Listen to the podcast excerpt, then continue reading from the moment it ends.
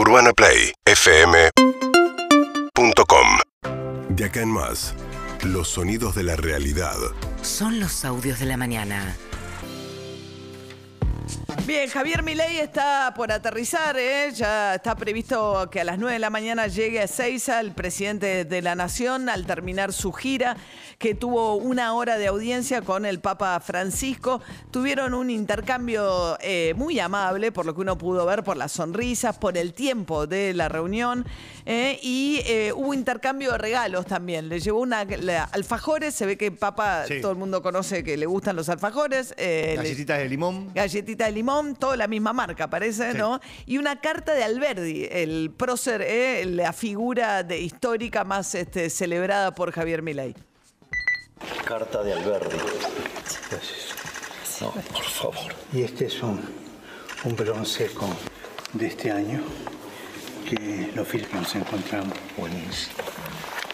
Porque yo escribí Laudato Si, Laudate Deum, Fratelli Tutti.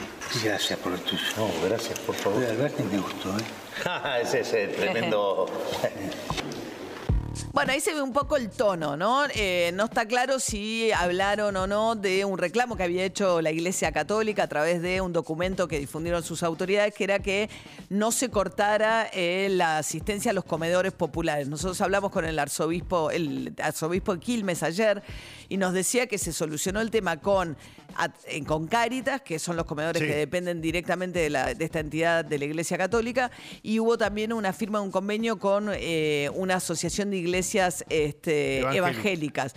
Pero a los movimientos sociales, que son, digamos, parte de los que mm, sostienen el tejido de comedores en todo el país, todavía no se lo habían resuelto. Aunque ayer eh, Juan Grabois dijo que le parece que este tema se va a arreglar. Eh, por ahí hubo ahí alguna intervención del Papa que no se hizo pública. O sea que va a seguir el hambre entonces. Va a seguir la inatención. No porque se va a arreglar el tema de los comedores. Pues se va a arreglar o se va a arreglar. Eso ahí no hay, no hay margen. ¿Se va a arreglar o se va a arreglar? ¿Qué quiere decir eso? ¿Que se va a arreglar o se va a arreglar? Porque ahí ya sería así, eh, no tanto maldad sino estupidez. No hay margen para que, para que dejen a la gente sin comer. Si, si quieren mantenerse mínimamente dentro de las causas de la democracia. Bueno, eh, suena también un poco amenazante. Yo no había escuchado todo el término. Va, uno podría pensar a qué se refiere, ¿no? Eh, Juan eh, Grabois cuando dice eso. Pero en todo caso, eh, la Iglesia Católica hizo una intervención. El arzobispo de Quilmes nos decía ayer, eso ya se está empezando a arreglar, se va a encaminar. Sí, y uno de los obispos argentinos que está en Roma, que, que está dentro del Vaticano, hizo trascender, no de la conversación, pero que sí, el día anterior el Papa había tenido una conversación entre los argentinos que forman parte del Vaticano, hablando específicamente del tema de los comedores, eh, que no les llegaba alimento a los comedores, no por Cáritas, sino a los comedores en general. Claro, además el documento de la iglesia lo sacó estaba. un par de días Claro. antes de la visita de Milei. Eh, y Milei después en la televisión italiana fue a uno de los programas estos de periodistas más este, de, derecha, derecha. de un canal de televisión del fallecido Berlusconi, y dijo que, eh, que, bueno, se acordó que también es católico, escúchenlo. Yo soy católico, aunque soy un casi practicante del judaísmo. Uno, en la medida que va creciendo, evoluciona y va entendiendo. Si, va, si evolve, si capiscono le cose. una de las cosas Eh, che una delle cose che ho capito in questi ultimi tempi, Entre otras cosas, es que el Papa fra le altre cose, che il Papa, il de la historia Papa.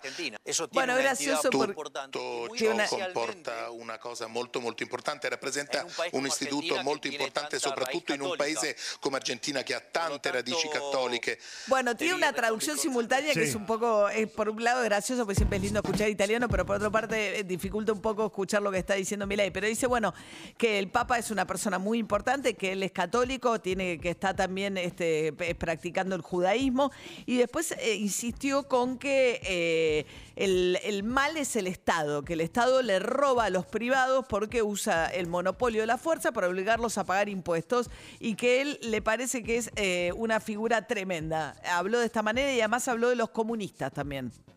Una volta che entra nel centro del potere, dovrà moderarsi. Fra un anno lei, Milei, non dirà più lo Stato è il nemico, perché Él lo dice, una vez lei. que usted empiece a No. ejercer el poder, dice, deberá moderarse, le dice el periodista, porque el Estado ya es usted. O sea, usted habla mal del Estado, pero a la medida que está gobernando, gobierna el Estado. El Estado es usted, le dice a mi ley. Yo creí que iba a venir a que me traten bien, no a que me insulten. Mire, le vero a- insulto per lei è comunista ancora? No, le dice, pero no, le dice, yo no te insulté, le dice el periodista. El verdadero insulto para usted sería que yo le dijera comunista. Ma non esistono più i Pero no comunisti, Milei. existen más los comunistas, le dice el periodista. Bueno, Ah, non hay- hay un montón de socialistas Vi sono que molti de largo plazo socialisti tienden a da- eso. per Son questo. comunistas cobardes. Sono comunisti chi? Ma gli argentini sono meglio dei loro politici? Lei è così convinto che i politici non sono lo specchio della Le popolazione? dice, bueno, pero los argentinos tienen un tema porque los- la población es mejor que los políticos. Los políticos argentinos son lo peor de la población argentina. Absolutamente. Assolutamente. Bien. Son lo peor de la población. Bueno, y después insistía Milei con que yo creo que el Estado es el enemigo. Es cu- es curioso, porque el periodista que es súper de derecha le dice, Sí. pero no existen más los comunistas. Ah, no, le dice Milei, son todos disfrazados de comunistas. Entonces le dice, pero si el Estado no es usted ahora, no, ¿qué voy a hacer yo? Le dice, el Estado es un enemigo, una asociación criminal, dijo eh, Javier Milei. Bueno, después de que se amigara Javier Milei con el Papa, eh, TN habló con Bertie Venegas Lynch, que es el hijo del ideólogo, es un diputado nacional, hijo del ideólogo a quien más respeta Javier Milei, que fue quien en el cierre de campaña dijo que la Argentina tenía que suspender relaciones con el Vaticano, dado los vínculos del Vaticano y del Papa Francisco con algunos líderes eh, que consideran comunistas, como por ejemplo que no le cierre la puerta más o a Cristina Fernández de Kirchner o a Nicolás Maduro, etcétera. ¿Qué decía Bertie Venegas Lynch ahora sobre el Papa? Positivo, muy bueno, me gustó, me gustó, me gustó ese acercamiento. Eh, creo que mm, siendo Javier una persona muy espiritual, creo que el Papa Francisco le puede aportar mucho.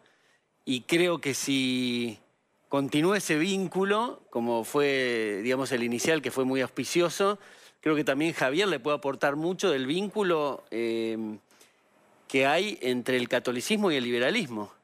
Eh, y cómo es que el liberalismo ha sido, si estamos preocupados por la pobreza, quien ha sacado de la pobreza en 200 años al 95% de la población, a pesar de que se ha eh, multiplicado por 7 la población. Bien, eso decía Bertie Venegas Lynch. Hasta ahora con los únicos que el Papa ha mostrado la intención de dialogar eh, tienen que ver con lo religioso. Eh, y está muy ligado, digamos. Él tiene, bueno, estaba, viajó con su rabino personal, tiene un vínculo con el judaísmo muy importante, con las iglesias evangélicas. De hecho, hay dos diputados de la Libertad Avanza que provienen de iglesias evangélicas. Todo lo religioso tiene un lugar en su. En la agenda de Milei. En la agenda de Milei. Ah, porque dijiste el Papa. No, en, Ah. la, en la agenda de, en la agenda de Milei. Sí, lo religioso le importa de alguna manera, o por lo menos le interesa de, de alguna manera, porque vos- es esto que vos decías.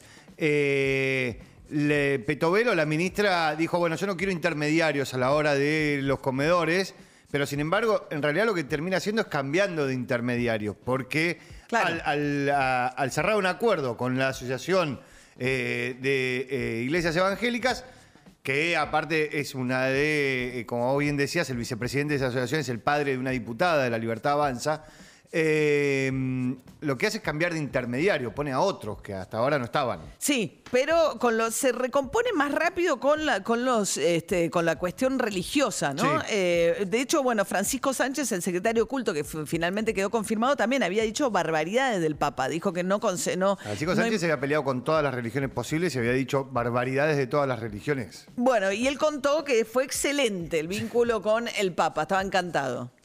El- La reunión, como bien decías, fue de unos 70 minutos y, y a eso después se sumó Karina Milei como secretaria general de la presidencia y luego nos sumamos nosotros, el resto de la comitiva, para saludar al Santo Padre y, y hacer una foto protocolar. Pero fue todo eh, de excelente forma. De hecho, tan, tan bueno fue que nos dedicó unas palabras a cada uno de manera amistosa, un chiste. La verdad que fue muy conmovedor muy lindo, un momento eh, fantástico y, y en el cual el, el presidente también estaba conmovido y estaba muy contento. Bueno, otro de los que se declaró arrepentido de las cosas que había dicho sobre el Papa, el nuevo secretario de culto, que había dicho en su cuenta de Twitter que era difícil encontrar a alguien que le hubiese hecho tanto daño a la religión católica como el Papa Francisco. Bueno, ahí sí se amigaron. Ahora, Milei llega acá y va a encontrarse, digamos, con diputados. eh, hay que ver qué pasa con la ley ómnibus, a los que le dijo que son todos unos corruptos que defienden sus kioscos. Y está en tensión con los gobernadores, a los que les cortó lo que eran los subsidios para el transporte fuera del área metropolitana y tampoco les está girando lo que corresponde al Fondo de Incentivo Docente ni ninguna otra partida que no forme parte de lo que está obligado a girar automáticamente por coparticipación. Alfredo Cornejo, el gobernador de Mendoza, dice que eh, mi ley no discrimina a quien castiga, dice, pero además todos mis diputados votaron todo, escúchenlo. todos los diputados que trabajan conmigo eh, votaron favorablemente todos los artículos y todos los incisos hasta que decidieron retirar la ley. Así que no, no comprendo por qué, el porqué de esa generalización, si ese es el punto. Y después, eh, los que parecen ser reprimendas, eh, eh, hay provincias que han hecho sus deberes, que no tienen déficit, que están bien administradas, de distinto signo político, y otras que no han hecho su tarea, pero el, la- el- principal punto del déficit es el Estado Nacional, no son las provincias. Bueno, dice, no comprendo por qué la generalización. Dice Cornejo que dentro del radicalismo, los más cercanos al PRO, digamos, al sector de derecha del radicalismo, que siempre sintonizó mejor con Macri. Dice, la ligué yo también. Dice, todos mis diputados votaron todo, tengo las cuentas en orden. Bueno, acá la pregunta es si se va a reunir Milei con Macri y si, eh, digamos, los funcionarios que fueron echados de las provincias eh, que, que votaron en contra algunos incisos, Flavia Rollón, la secretaria de Energía, Osvaldo Llora- El titular del ANSES, que venía de Córdoba, Rollón venía de Salta, si los van a reemplazar con figuras del PRO. O sea, se barajaba incluso el nombre de eh, María Eugenia María Vidal para el ANSES. Bueno, mientras tanto, Lilia Lemoine, la, una de las más Diputada. diputadas más cercanas a Milei, decía que esto sobre cómo funciona la libertad avanza en la Cámara de Diputados. Yo apoyé, digamos, de- desde las sombras a Javier y en un momento él hasta me presentó como la maquilladora, cosa que después me terminó pesando muchísimo, porque no es que él puso a su maquilladora como candidata a diputada, sino que su candidata a diputada también lo maquillaba y le cortaba el pelo y lo sigo haciendo porque, porque no somos una, no somos un- una fuerza política de, de décadas eh, fuerte y grande. Es más, somos una alianza. Bien, eso decía él y la Lemoine, que dice que le sigue cortando el pelo. Se ve que se lo cortó porque cuando el Papa le dijo, te cortaste el pelo, y Milei le dijo, me lo prolijé un poco. Bueno, Federico Sturzenegger, el ideólogo detrás de gran parte del DNU, el decreto y la ley Omnibus, está de gira en Estados Unidos. Hoy va a dar una conferencia en la Universidad de Harvard, participan algunos académicos argentinos también. Ayer estuvo en la Universidad de Miami y celebró el efecto de la derogación de la ley de alquileres. Dijo lo siguiente Federico Sturzenegger. Lo otro que se hizo en el DNU fue tratar de dar un shock de libertad. Esto nosotros lo hicimos con, una, con un cambio en la parte de contratos del Código Civil y Comercial. Un efecto inmediato de esto fue, por ejemplo, en el mercado de los alquileres, porque en el mercado de alquileres los contratos se tenían que firmar como estaba estipulado en el Código Civil y Comercial. Había quedado totalmente desfasado respecto a la realidad inflacionaria de Argentina, porque no te permitía la indexación del contrato, la oferta prácticamente había llegado a cero, los alquileres se habían ido a las nubes, y entonces de repente se libera que la gente haga el contrato por el tiempo que quiera, con la moneda que quiera, con la cláusula de indexación que quieran, y entonces eh, en, la- en las tres o cuatro semanas posteriores a la emisión del DNU el precio de los alquileres cayó 20%, el mer- volvieron a aparecer las propiedades, se volvió a armar el mercado, ¿no? Bueno, apareció más oferta, eh, por lo que dicen las inmobiliarias. No está claro que haya caído el precio un 20%, como dice Sturzenegger. Mientras tanto, eh, Milei retuiteó a Steve Forbes, el editor de la revista Forbes, eh, con un video donde pondera mucho lo que llama Steve Forbes la revolución de la libertad, pero dice que es importantísimo que avance con la dolarización. Entonces está el propio Milei volviendo a poner arriba de la mesa, que es lo que dicen que es el plan siguiente, eventualmente, que es efectivamente avanzar con la dolarización. 7 y 15 de la mañana. Seguimos en Instagram y Twitter. Arroba Urbana Play FM.